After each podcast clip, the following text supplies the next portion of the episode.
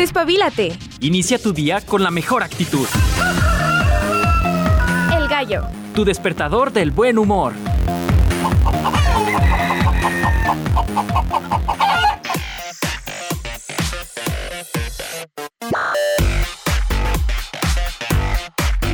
Muy buenos días. Hola, ¿cómo están? Día lluviosito, fresquito, me gustan los días lluviosos. A mi cabello no. Estoy viendo por acá que se me salen los resortes. Como que no se acomoda. Dice Checo que pues, órale. Que por eso trae un bonete. bueno, bueno, bueno. ¿Qué les puedo decir? En mi caso, en mi caso, los resortes como que andan rebeldes. Les juro que me quise peinar, pero me ando viendo y como que, como que no funcionó. El punto es que está lloviendo en Aguascalientes, a gusto, rico, sabrosón, a unos ricos 13 grados centígrados. Yo pensé que ya iba a dejar de llover, que iba a llover todo el lunes y que hoy ya íbamos a amanecer, incluso con neblina. Por un instante lo pensé, ya bajó la temperatura, mire, a 11 grados. Hoy se especula un cielo nublado en la ciudad de Agua Springfield.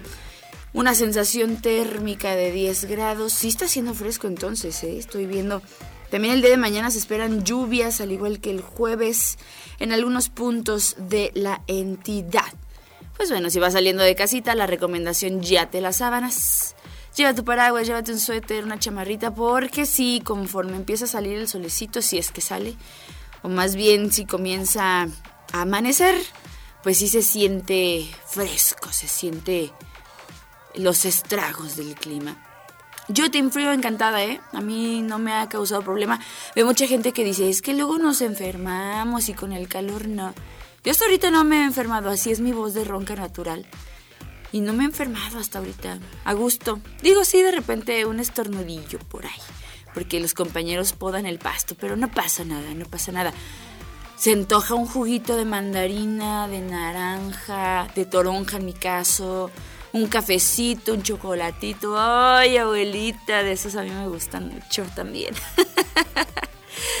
Bienvenidos al Gallo de Radio UAA, yo soy Ale de los Ríos, de esta manera te doy la bienvenida a este primer espacio totalmente en directo, nosotros transmitiendo en el edificio 14, la unidad de Radio José Dávila Rodríguez. Si es algo de sueñito, la neta sí, con estos climas como que se antoja estar en la camita, tapadito hasta el cuello, a gusto, no levantarse hasta después de mediodía. Pero pues ya sabes, hashtag adulto funcional. Y hay que entrar a la chamba, amigos, o hay que ir a estudiar. Que ya, por cierto, los jóvenes universitarios, las y los jóvenes universitarios, en su última semana, y nos vamos, nos vamos de vacaciones, nosotros lo agradecemos bastante. Eh. Martes de tour, hoy vamos a viajar hasta Francia.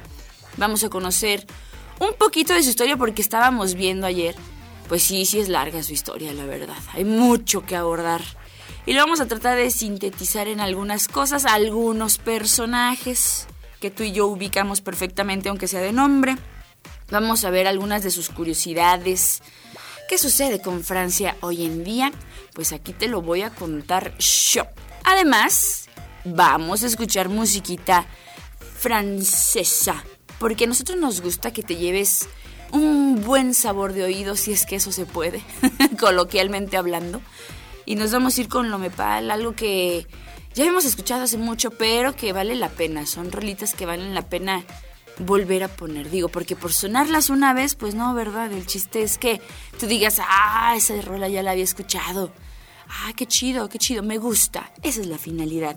Además, también estará por acá en la segunda parte con nosotros el buen Hugo que viene con temas interesantes. Ya después de, una semanita presumidote, se fue a Oaxaquita a gozar, a sufrir no creo, sinceramente. Le preguntaba, ¿y cómo te fue? Pues cansado por el viaje. Ah, ¿cómo eres presumido, amigo? ¿Cómo eres presumido? no, pero aparte de sus deberes como botánico, pues tiene que andar yendo del tingo al tango. Ya nos contará más adelante cómo le fue por allá, en esas tierras tan bellas. En la música, hemos encontrado algunas cositas que, digo, si lo Mepal ya lo habíamos escuchado hace varios años, hay cosas que son nuevas por acá que no hemos sonado en el gallo, como es el caso de Diamante, de Muerdo, de Natalia Doco. Son cositas a gusto, muy a gusto para este martes 5 de diciembre. Cómo les quedó el ojo. Bien, ¿verdad? Suena bien, pinta bien el programa del día de hoy. Vámonos con los cumpleañeros, si les parece, para este 5 de diciembre. Y nos vamos hasta Inglaterra con Henry Lewis, compositor y músico nacido en 1595 y que lo traemos a colación para todos ustedes con mucho gusto. Nos vamos a Italia, damos un pasito a Italia con Francesco Geminiani, compositor de aquel país que también nace un día como hoy, pero de 1687. Ya un poquito más entrando en nuestros tiempos, un poquito al menos. Hoy también mencionamos a José Carreras, cantante de ópera. Él nacido en España, que nace también un día como hoy de 1946. Nos vamos a Argentina. Y es que hoy mencionamos al compositor Osvaldo Goligov, nacido en 1950, por supuesto. Lo traemos a colación. Uy, uy, uy. Esta agrupación, aquí miren, aquí en mi pecho, en mi corazón, en medio de mi cócoro, en el mundo del rock. Hoy es cumpleaños de John Sensnick, músico de los Goo Goo Dolls, que nace en 1965, también un 5 de diciembre. Ay, hay que poner a los Goo Goo Dolls. Qué buena agrupación. Muy, muy de mi primaria y de la secundaria. Qué bonito. No vamos a entrar en detalles. Si alguien ya andaba en la prepa y la universidad, no le hace, no le hace hashtag Chavos Forever. Y por último mencionamos a Anatel, cantante mexicana nacida en 1988. Yo sinceramente no la ubico, pero bueno, seguramente habrá quien sí. En los aniversarios luctuosos, uno de los grandes, de las leyendas de la música, que de hecho dicen que si tú vas a Austria encontrarás en todas partes algo de él. Hablamos de Wolfgang Amadeus Mozart, que fallece un 5 de diciembre de 1791, honor a quien honor merece. Por supuesto lo traemos a colación. También, ay, ¿se acuerdan que hace poquito decía que Jorge Negrete era mi, mi crush del cine de oro? Pues hoy lo recordamos porque él falleció eh, en 1953. Este cantante, actor mexicano, tenía una voz potentísima. Dice la leyenda que él cantaba ópera antes de meterse al mundo del ranchero y regional. Yo creo que ambos somos. Por ahí una dupla con en dos tipos de cuidado, donde se escucha la potencia. Si le gana Pedrito con todo respeto, Pedrito Infante, donde quiera que estés. Jorge Negrete era muy potente en su voz. Entonces, por ahí también tuvo sus que veres. Ya habíamos dicho que con Vitola y con la Doña que sería su viuda, por cierto, pues bueno, Jorge Negrete. Hoy lo recordamos por su aniversario luctuoso. Y por último mencionamos a Violeta Villa, soprano polaca, que fallece en el año 2011, también un día como hoy. Celebraciones y conmemoraciones en general. Ale, ¿qué festividades hay para el día de hoy? Fíjense que en Cuba es Día del Constructor, en Venezuela es Día del Profesor Universitario. Ah, qué padrísimo, le mandamos un saludo, no nada más a los venezolanos, a todos los profes a los teachers de grado universitario. En los Países Bajos hay fiestas San Nicolás. Curioso, ¿no? Mm, como que se adelantaron mucho a celebrarle a Santa Claus. También es el Día Internacional de los Voluntarios para el Desarrollo Económico y Social. Día Mundial del Suelo. Ah, muy ad hoc con nuestro martes al natural. Y aunque usted no lo crea, para todos los amigos que corren como Naruto, así con los brazos para atrás. es el Día Internacional del Ninja, por si les interesaba saber. Ah, qué caray. Eso es lo que se celebra, se conmemora este 5 de diciembre y nosotros te lo llevamos porque tus oídos necesitan saber información nueva y hoy es un día especial. Bueno, no todos los días, es un día especial para aprender algo nuevo. Por ejemplo, hoy aprendiste que es el día del ninja. Hoy te puedes sentir ninja aunque no te salgan los pasos ni las cosas que le hacía así Naruto raro con las manos. No me acuerdo cómo se llaman esas cosas. Me sentí bien viejita sin recordar. Yo soy de Dragon Ball para atrás, haz de cuenta. Vámonos con música. Demos inicio a esta transmisión de martes. Vamos a escuchar a Diamante con esto que lleva por nombre 1987. Y de esta manera nosotros, tanto Chequito Iván tu servidora, la señora productora y los que hacemos este programa, te damos la bienvenida al gallo de Radio UAA.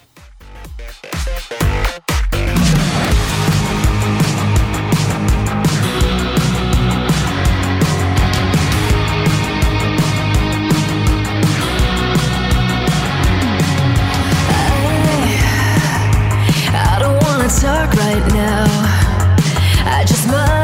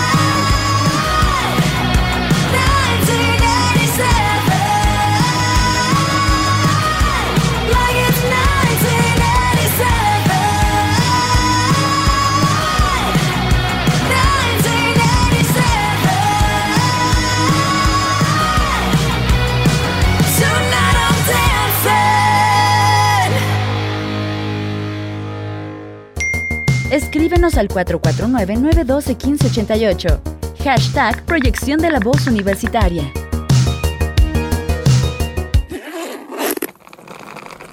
Agarra tus maletas, ponte cómodo y vámonos de viaje. Vámonos de viaje. El gallo presenta el tour.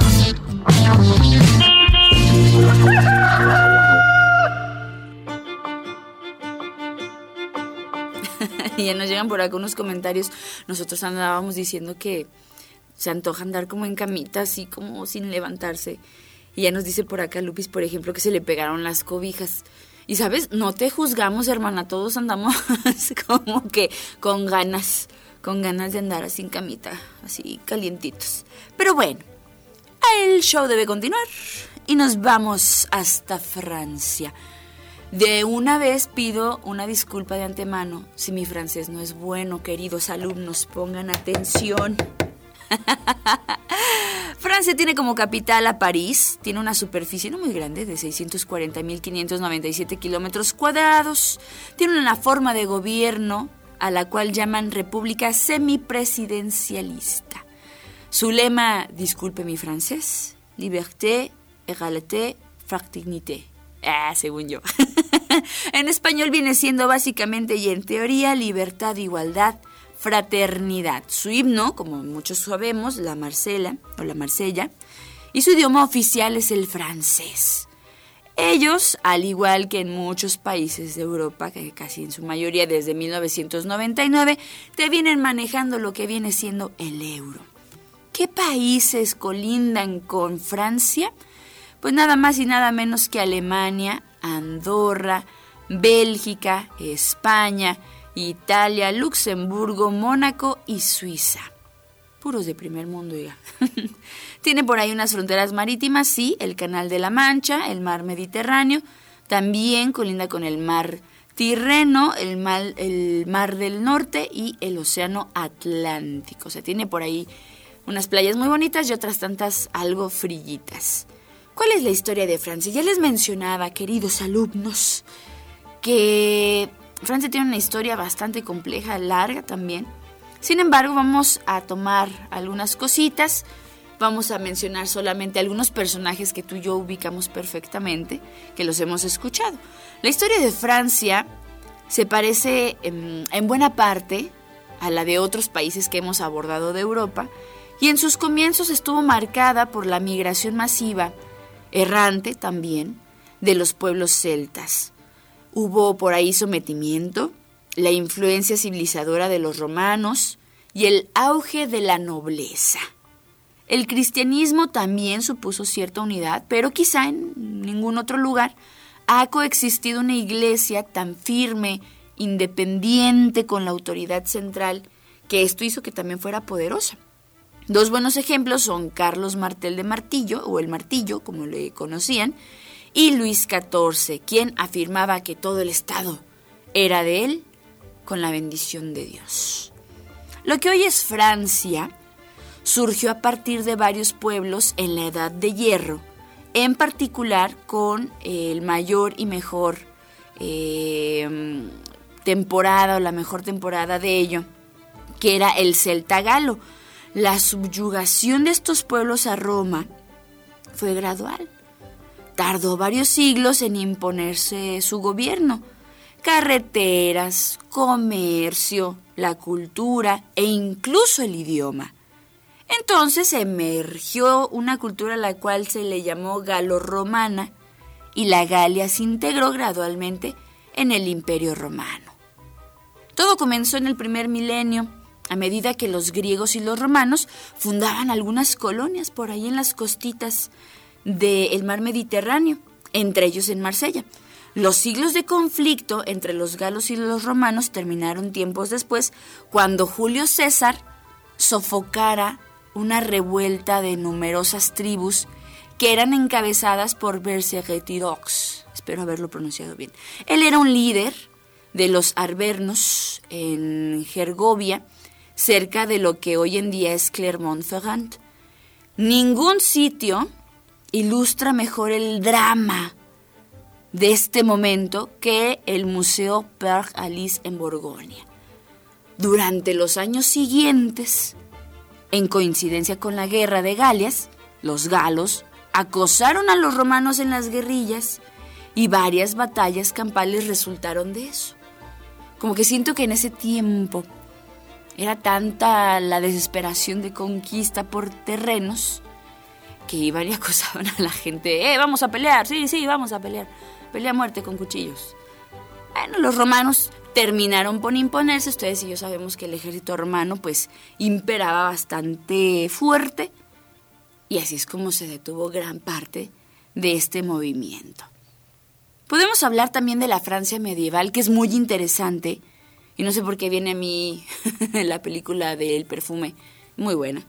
Con la caída del Imperio Romano llegaron los francos y otras tribus germánicas que eran comandadas por Meroveo, desde el norte al noroeste. Su nieto, que se llamaba Clodoveo I, se convirtió al cristianismo, lo que le otorgó, llamémosle una mayor legitimidad para dar eh, rienda suelta a su poder, a sus súbditos cristianos e instaló a toda su tropa en la corte de París. Sus sucesores fundaron la abadía de Saint-Germain d'Express en la capital y más tarde la de Saint-Denis en el norte, que se convertiría en un monasterio que sería muy rico, muy importante, porque recordemos que la religión en esos tiempos era algo eh, que se respetaba demasiado, era algo, era algo muy, muy importante a la par de la gobernatura. Este poder alcanzó su apogeo con Carlo Magno, quien amplió las fronteras del reino y fue coronado el emperador sacro del Imperio Romano Germánico. Y este siglo se caracterizó por la desunión de Francia políticamente. Había por ahí ascensos al poder eh, normandos. En el plano religioso, la fundación de las abadías con la benedictina de Cluny.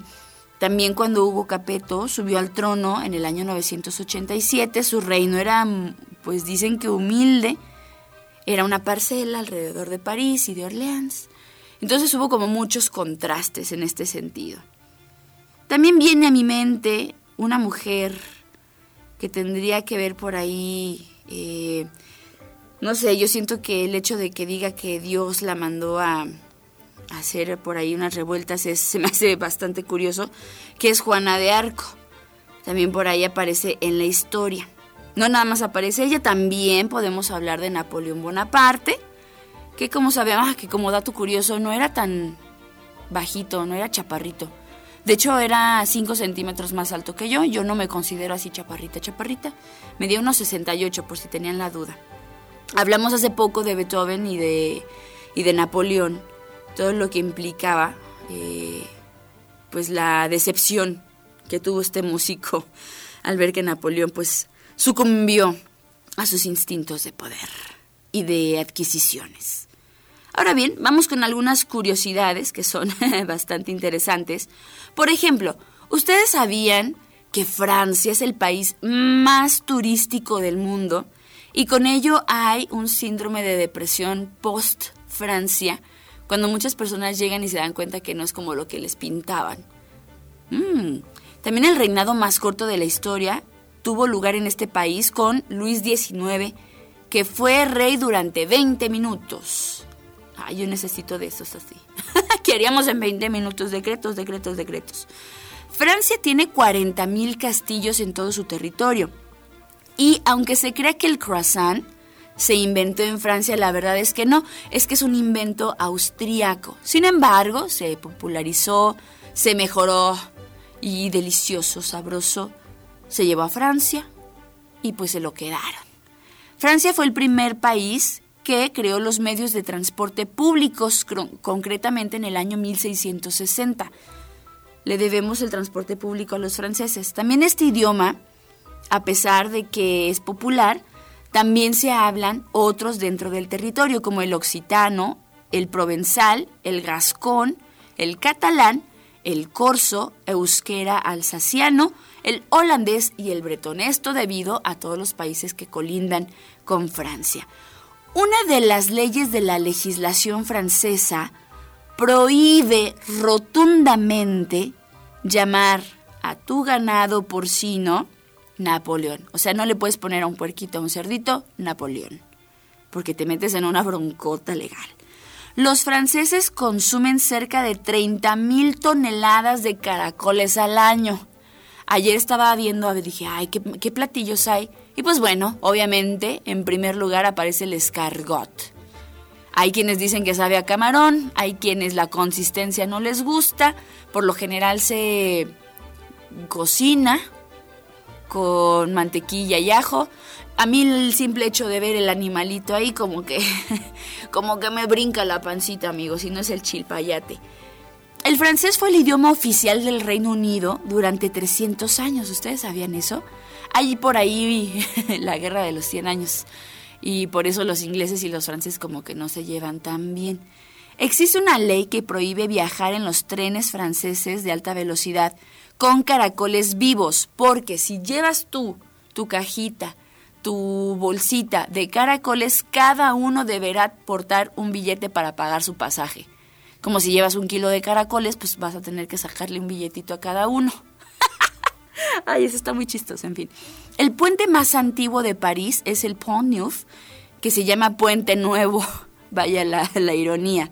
También este país fue el primero que prohibió los supermercados y también prohibió en las tiendas tirar la comida que no se vendiera. Desde el 2016, algo que me parece extraordinario, una maravilla, todos los supermercados y las tiendas están obligados a entregar esta comida que no se vendió a un banco de comida y también a organizaciones benéficas. Eso es muy bonito. Eso está padre. La primera película de la historia se grabó en Francia en 1895, recordemos a los hermanos Lumière, que si no mal recuerdo era obrero saliendo de trabajar de la fábrica o algo así se llamaba. Es un corto, sí, pues es un corto, no es como una película en sí, sino es una, una probadita de lo que estaban haciendo los hermanos Lumière. Durante la Segunda Guerra Mundial, cuando Hitler visitó París, los franceses cortaron los cables de los ascensores de la Torre Eiffel para que no pudiera subir. Entonces lo querían obligar a subir caminando. Ay, qué interesante. El sistema métrico también se inventó en Francia en 1793. De diferencia de lo que se cree, el continente que más habla francés no es Europa, es África. La gastronomía francesa también fue declarada Patrimonio Cultural Inmaterial de la Humanidad por la UNESCO en el año 2010. Y es que si te das un clavadito por ahí a ver los platillos que tienen, digo, México tiene sus chuladas, por supuesto, cosas que no vamos a cambiar jamás. Sin embargo, tienen platillos que se ven súper ricos. Yo estoy así tentada a probar la sopa de cebolla. Dicen que hay un restaurancito muy cerca de, del jardín de la Torre Eiffel ay, esta se me hizo la boca, que dicen que es delicioso. Es una sopita deliciosa y más en tiempos de frío. Para ellos ir comiendo un pan y tomar un vino es muy común en la calle. De hecho, es más barato el vino que el agua. Curioso, ¿verdad?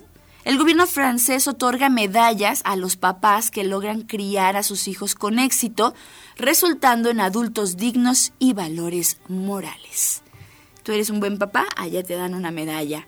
Tenga su medalla por ser buen padre. Qué bonito, es una buena forma de incentivar tal vez a la crianza respetuosa y a formar humanitos de bien. Pues esas son algunas de las curiosidades que te puedo contar sobre Francia. Antes de irnos, por último, todo el champán producido en el mundo proviene de la región Champaña. Si proviene de otro lugar, dato curioso, se le llama vino espumoso, no es champaña. Ah, ¿verdad? ¿Qué dijeron? Ale no sabe, no sabe, no sabe captar cosas, así sé. Nomás porque estoy embarazada, pero vieran, yo los invitaba por ahí a echarnos una champañita bien fría. Son las 7 con 29 minutos, vámonos a una breve pausa, no sin antes vamos a escuchar musiquita. Tus ojos dicen, así se llama en español la, la rolita. No la voy a decir en francés porque no me sale. Pero ahorita regresamos aquí al gallo de Radio UAA.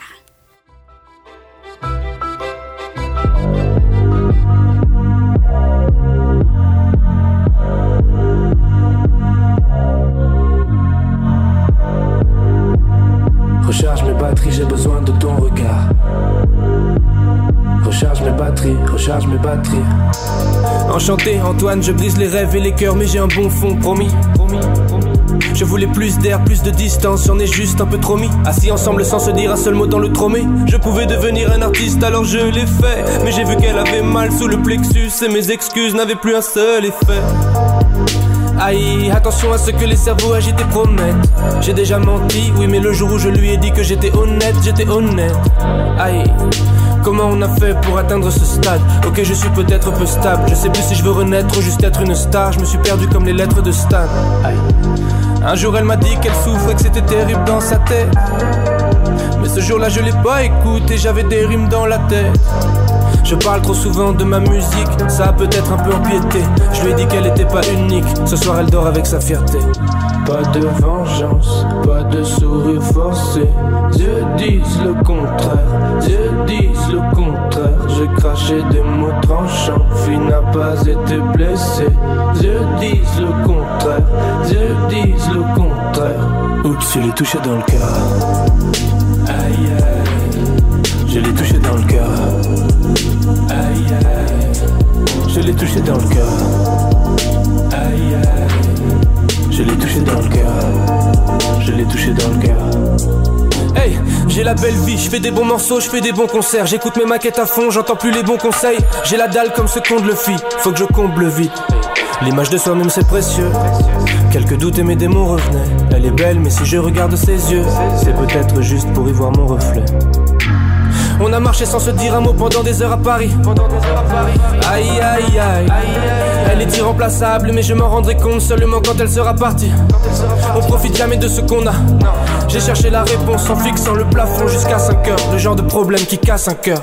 Merde. Pas de vengeance, pas de sourire forcé. Dieu disent le contraire, Dieu disent le contraire. J'ai craché des mots tranchants, fille n'a pas été blessée. Dieu disent le contraire, Dieu disent le contraire. Oups, je l'ai touché dans le cœur. Aïe aïe, je l'ai touché dans le cœur. Aïe aïe, je l'ai touché dans le cœur. Aïe aïe, je l'ai touché dans le cœur. Je l'ai touché dans le cœur. Je l'ai touché dans le cœur. Je l'ai touché dans le cœur. Je l'ai touché dans le cœur. Je l'ai touché dans le cœur. Je l'ai touché dans le cœur. Je l'ai touché dans le cœur. Je l'ai touché dans le cœur.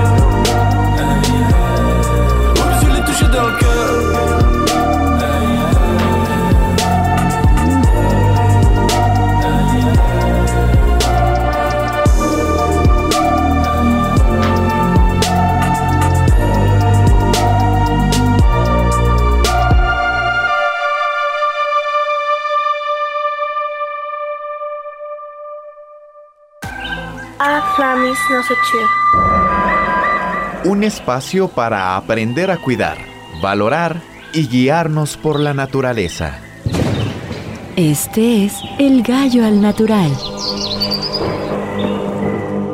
Namaste. Y nosotros continuamos ya en la segunda parte del Gallo de Radio UAA. Y ya se encuentra con nosotros mi estimado amigo que trae un manicure muy bonito. Eso pasa cuando tienes una niña en casa. De hecho, puedes enseñar allá con los amigos en Facebook. Tiene sus, sus uñitas así. Le queda muy bien, combina con tus ojos, amigo. ¿Cómo estás, mi estimado Hugo? Eh, muy bien, muy bien. Eh, buenos días a todos y a todas las que nos escuchen en esta fría y húmeda mañana cafetera, canelera y todo lo humo tesesco que se puedan beber. Lo húmedamente sumergible con pan. Exactamente. Chocolatera. Recordarán que les platicábamos la semana pasada, Hugo no nos pudo acompañar porque andaba en una travesía muy importante de su trabajo. Se encuentran laborando a nivel república un recopilado de información que va a ayudar a las personas pues a hacer unos trabajos en los jardines para atraer a ciertos animalitos que son muy bonitos. No vamos a hablar todavía a fondo de ello. Sin embargo, ahorita me estaba platicando, ah, y eh, creo que haces a bien, amigo, hablarme de, los, de las aves. Yo no sabía que había turismo eh, de personas de otros países, mucho menos de otros continentes, que vienen a nuestro país a ver avesitas. Sí, bueno, pues es un, es un turismo que está creciendo. Eh, México es un país que tiene una gran riqueza en aves y desde hace algunos años se está trabajando. Hay ya materiales, por ejemplo, para aviturismo, eh, riqueza alada que hizo un, un doctor por allá, Emer, gran amigo en Baja California. Y en los lugares sumamente turísticos, digamos, por ejemplo, Los Cabos, eh, la península de Yucatán, eh, Veracruz, eh, que son Oaxaca, Chiapas, que son lugares exóticos, por decirlo de alguna manera.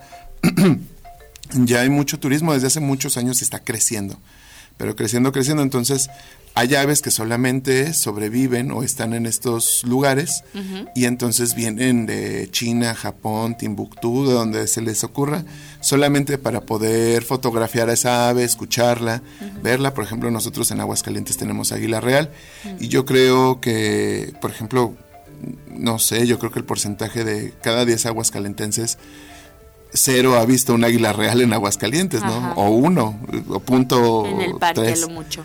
O sea, acá lo interesante es que muchas de esas aves que regularmente poblaban las ciudades, pues ya no están, ¿no? O sea, en este caso, el águila real eh, en Aguascalientes, pues está en asientos y Tepezalá, el llano, y bueno, pues seguramente parte de su travesía también pasaba por Aguascalientes en algún momento, pero pues la ciudad no le da para algo más a estas aves.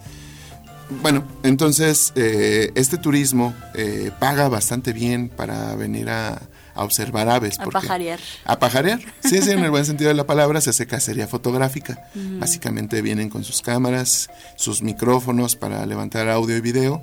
Y, y entonces a eso se le llama, cuando ves un ave nueva, se llama lifer. En el mundo de las aves le llaman así. Entonces, imagínense que hay un ave que tú nunca has visto y entonces la ves y pues un lifer, ¿no? Y entonces es como, como en un en, en una de estas cosas coleccionables, en un álbum, tú vas poniendo todas tus aves. Y hay conteos mundiales, ¿no? Hay competencias internacionales y de continentes que se hacen conteos navideños. Ya viene el conteo navideño, eh, el de aves migratorias. Entonces, hay sistemas. Hagan de cuenta que todos podemos acceder a esto, es de acceso público. Podemos ver y entonces, eh, cierto día, todo el mundo sale a pajarear. Todo el mundo, o sea, hablo de todo el globo terráqueo, sale a pajarear y entonces todo el mundo empieza a subir sus listas y a ver quién hace mayor cantidad de observación de aves y quién hace quién tiene mayor diversidad. Regularmente gana Colombia y Venezuela, tienen una cantidad increíble de aves. México está por ahí por el tercer, cuarto lugar. Y entonces, pero está Brasil, pero están en todas partes del mundo, ¿no? Y entonces tú vas viendo cómo van subiendo sus listados. Y es como una competencia sana, pues tampoco no es esta cuestión de... De ganar. Claro. Yo voy a ganar. Y en- dentro de México, ¿qué estado sube más listas, por ejemplo? Y dentro de, de México, por ejemplo, en Aguascalientes, ¿qué municipio sube más listas? Y luego ya de Aguascalientes, ¿quién fue el que subió mayor cantidad de aves? Y eso lo subes a esta red internacional gratuita para todos. Y entonces ahí estás viendo, pues, gente que se dedica a las aves muy importantes. Y dentro de todo esto, pues se liberan muchos temas, ¿no? En este caso, por ejemplo, hay uno, eh, nosotros trabajamos en estas mesas, por ejemplo, esto de aviturismo, ver cómo nos especializamos. Hay certificaciones, eh, pero no hay certificaciones para guía de aves, sino para guías de turismo.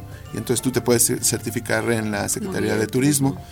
Eh, y entonces se ven esos temas. Hay otro, por ejemplo, de coalición de aves.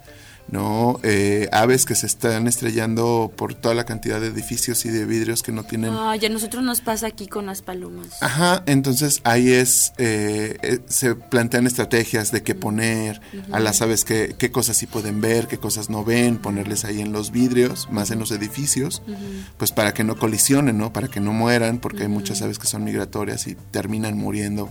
Parece que es una tontería, pero hay una gran incidencia de esto. Eh, estamos trabajando otra mesa para personas con algún tipo de discapacidad porque el tema de las aves, eh, la observación de aves es algo terapéutico ya aprobado por psicólogos y demás. Entonces, desde esa parte con, con personas con algún tipo de discapacidad, eh, ver la manera de plantear dinámicas para ellos, ¿no? Sensoriales, este, de escucha. Hay muchas situaciones bien interesantes y donde más trabajo yo, donde nosotros estamos trabajando como fuertemente, es jardines para aves, que justamente son jardines creados y pensados para que para traer aves aves que sean nativas, porque también hay que decir que hay muchas aves que no son de acá y que no las trajeron. Y entonces...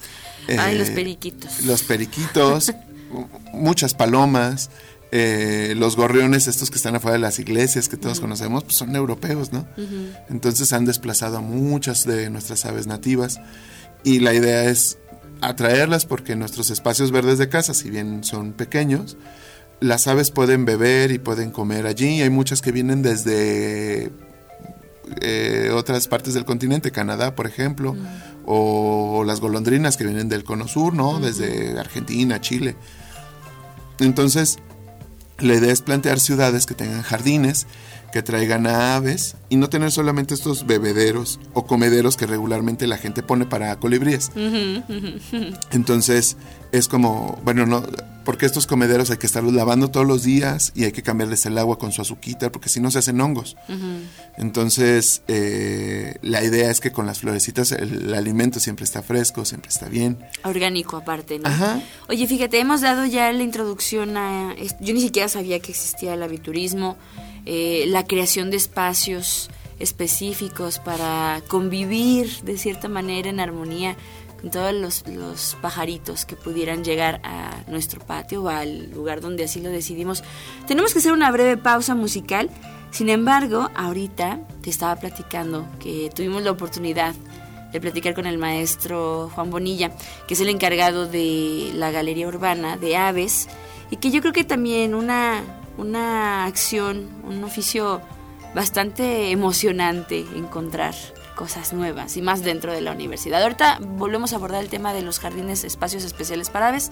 Mientras tanto vamos a escuchar a Muerdo con canto pa'l que está despierto, aquí en el gallo de Radio UAA.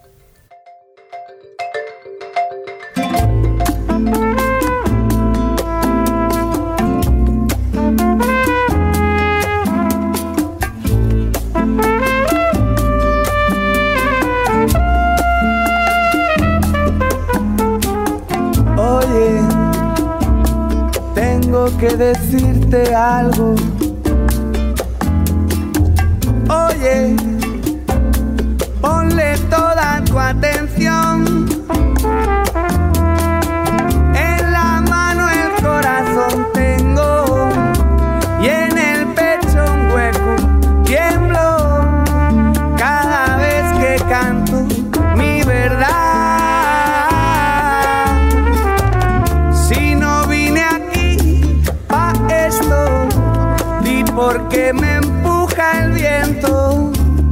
Esta luz me guía hasta ti. No voy a hablar del dolor que tengo y que me lo callo. En él encuentro el valor, con él me tomo los tragos, pero y el dolor voló, como echa a volar mi canto, empapadito en voz. Canto pa'l que está despierto y pa'l que nada en su llanto. Canto pa'l que tiene miedo, pero es capaz de enfrentarlo.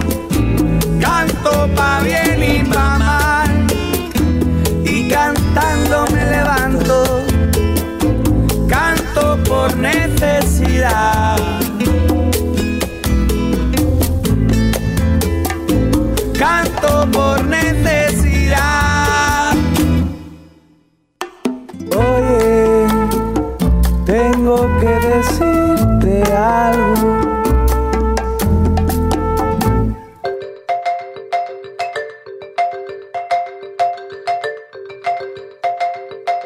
Le comentó a Hugo que esto de ir a buscar pajaritos es como buscar Pokémones, amigos. Tiene, tiene su encanto. Y es muy bonito porque a final de cuentas, si uno de repente que ve un colibrí de, de un color distinto al que estamos acostumbrados a verles, no manches, mira ese colibrí, se ve padrísimo.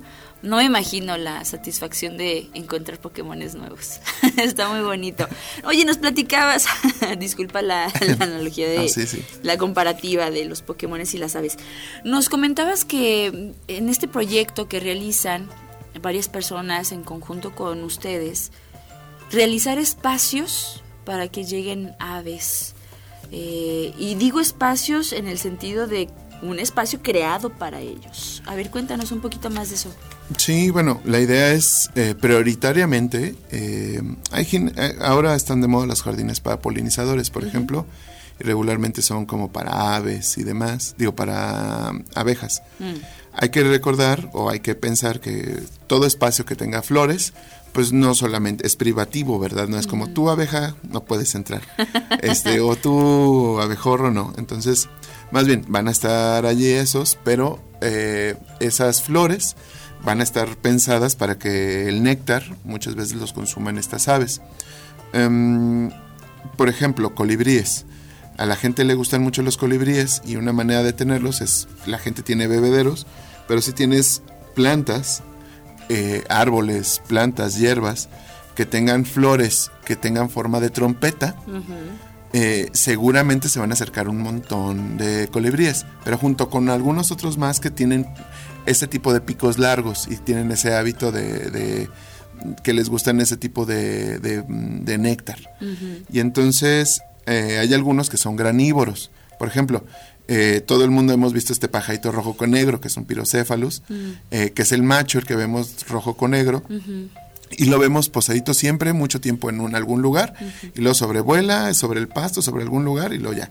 Esos son insectívoros, ellos se comen los, los mosquitos y todo eso, se los están comiendo. Están ahí parados para ver a qué hora sale algún insecto voladorcillo o, o un gusanito en la tierra y entonces se lo comen con el piquito. Igual que las golondrinas. Ajá. Entonces, Sí, hay algunos otros que les gustan, por eso es importante, eh, cuando visitan Jardín Botánico, por ejemplo, aquí dentro de la universidad, van a haber momentos donde el jardín parece que no le estamos haciendo nada. O sea, porque dejamos crecer los pastos, los pastos nativos, Ajá. porque es el alimento de las aves. Hay que recordar que las aves pues no van al agropecuario, ¿verdad? Así de, bueno, me da cinco pesos de tienda. alpiste, pero orgánico, porque el otro no. No, no, no. Entonces, nosotros en la universidad, pues muchos espacios, el pasto está siempre cortado, los compañeros de áreas verdes lo tienen muy bonito, y nosotros somos un espacio donde manejamos estos tipos de pastos nativos y estos granitos que tienen los pastos nativos son el alimento de estas aves. Y entonces llegan estas aves, comen, traen semillas eh, de ahí mismo, se comen otros insectos que a nosotros, en vez de poner venenos y todos estos rollos, Les estas ayuda. aves nos hacen la super chamba de hacerlo de manera así especializada y entonces atraen a otras aves que tienen como que les gustan los frutos, por ejemplo, y entonces empiezan a picar por allí. Y entonces este ecosistema se vuelve muchísimo más fuerte. Para esto nosotros tenemos que ser eh, amables con las, con las aves, porque esto de tenerles solo el alimento allí no les funciona a veces. O sea, sí tienen que tener estos complementos de las plantas. Entonces, plantas que son planitas, plantas que son profundas, plantas de diferentes colores, algunas con más néctar, algunas por las noches también huelen. Todo esto hace que un montón de aves se acerquen con todo lo demás, eh, con todos los otros insectos, pero vuelve un ecosistema mucho, muy sano. Entonces, estos espacios que estamos creando eh, son pensados para que todos tengamos lo mejor de la naturaleza, pensando en que pues a lo mejor no nos gustan los mosquitos, pero van a haber aliados que vamos a tener allí que nos van a ayudar a que esto pase y no tengamos que estar poniendo raid y, y todas estas cosas por allá, ¿no? Entonces, lo importante es esto, que tengamos, eh, imagínense que todo el mundo tuviéramos de estas plantas nativas además en nuestra casa, vamos a tener, vamos a levantarnos todos los días con un montón de cantos de aves, en las noches también, no vamos a necesitar jaulas porque las aves seguramente percharán en algún lugar cercano a nosotros, no necesitaremos, o sea, los binoculares no son indispensables para observar aves, y entonces imagínense tenerlos cada vez más cerca, aves cada vez que parecerían más exóticas para nosotros, pero que están aquí dentro de nuestra ciudad y que son nativas también esas aves. O sea, todo eso eh, es un ambiente muy sano. O sea, yo lo pienso y hasta siento bienestar en mí. O sea, me sentiría. Psicológicamente. Claro, caminando con un montón de aves, pudiéndome sentar comiéndome una nieve, viendo aves cantar, volar. O sea, por ejemplo, los perros de agua ya no se ven tanto, ¿verdad? Ahora, por ejemplo, si ustedes van al ferrocarrilero, eh, hay mucho ruido y entonces estas garzas que les llaman perros de agua, que son nocturnas, antes pasaban por todo el centro en la noche, ¿no? Ya, y haciendo su ruido les llaman perros de agua porque hacen parecido a un perro. Y entonces ya en el Jardín de San Marcos ya no las vemos. O sea, las estamos perdiendo y no nos estamos dando cuenta de eso. Y son importantes aquí en la ciudad porque eso también crea historias, crea un montón de cosas, o sea, se dan cuenta tener nuestra diversidad así cerquita, acostarnos a un lado de ella, que no se parece simplemente un muro o una ventana, hace que nosotros podamos contar historias, podamos enraizarnos a los sitios y a los lugares. Entonces, es bien importante este manual que eh, ya está terminada la primera parte, o sea, escrito, hace falta darle todo lo demás, pero la idea es crear estos espacios para que nosotros seamos más cercanos a la naturaleza y de verdad tengamos bienestar. Estando cerca de la naturaleza, nuestra salud, y esto no es algo que yo piense, es algo eh, ya eh, estudiado, la naturaleza nos trae eh, buena salud. Entonces, seamos personas con buena salud teniendo, espacios donde invitemos a las aves, y a toda la demás biodiversidad, ¿no? Y levantémonos así con nuestra tacita ahorita viendo a los pajaritos por ahí, teniéndoles un espacio para que perchen o para que duerman y que ellos se puedan acercar seguros y que no estemos, imagínense, sin tener un montón de estas aves cantando sin necesidad de tener una jaula. que, es lo más bonito. Siempre he considerado que un ave que está enjaulada es como nacer para correr y vivir toda tu vida sentado. Exacto. Entonces, considero que es, es una iniciativa muy bonita, qué bueno que, que, se visualice, que se ponga sobre la mesa, porque es verdad, a veces la urbanización, la mancha urbana, eh, nos ha quitado muchas cosas, no nada más a las aves, también eh, a la flora, y yo creo que es muy importante coexistir de una manera armoniosa está muy bonito. Ay, oh, qué bonito tema. Mira, por acá nos preguntan. A mí me gustaría hacer un comedero de aves, pero me dicen que no conviene porque tienen bichitos los gorupos. Ya lo, lo, iremos eh, platicando en cuanto a todos estos animalitos. Te agradezco mucho. La próxima semana es de asueto, sin embargo, si va a haber programa. Eh, nos escuchamos, si así lo permite la vida. Sí, nos vemos y ya saben hable con sus plantas y con sus aves. Y con sus aves también. Muchísimas gracias a mi estimado Checo Pacheco en los controles. Iván, que también está de aquel lado detrás del cristal. Nos escuchamos el día de mañana en punto de las 7 de la mañana con temas fiscales. Nos acompaña Marcos Castillo para hablar de un tema que ahorita está en la boca de todos. ¿Qué onda con los horarios de trabajo? ¿Qué onda? ¿Qué va a pasar? Aquí lo vamos a abordar. Cuídense mucho. Yo soy Ale de los Ríos y hoy, como todos los días, vamos gallos. Bye bye. Thank you.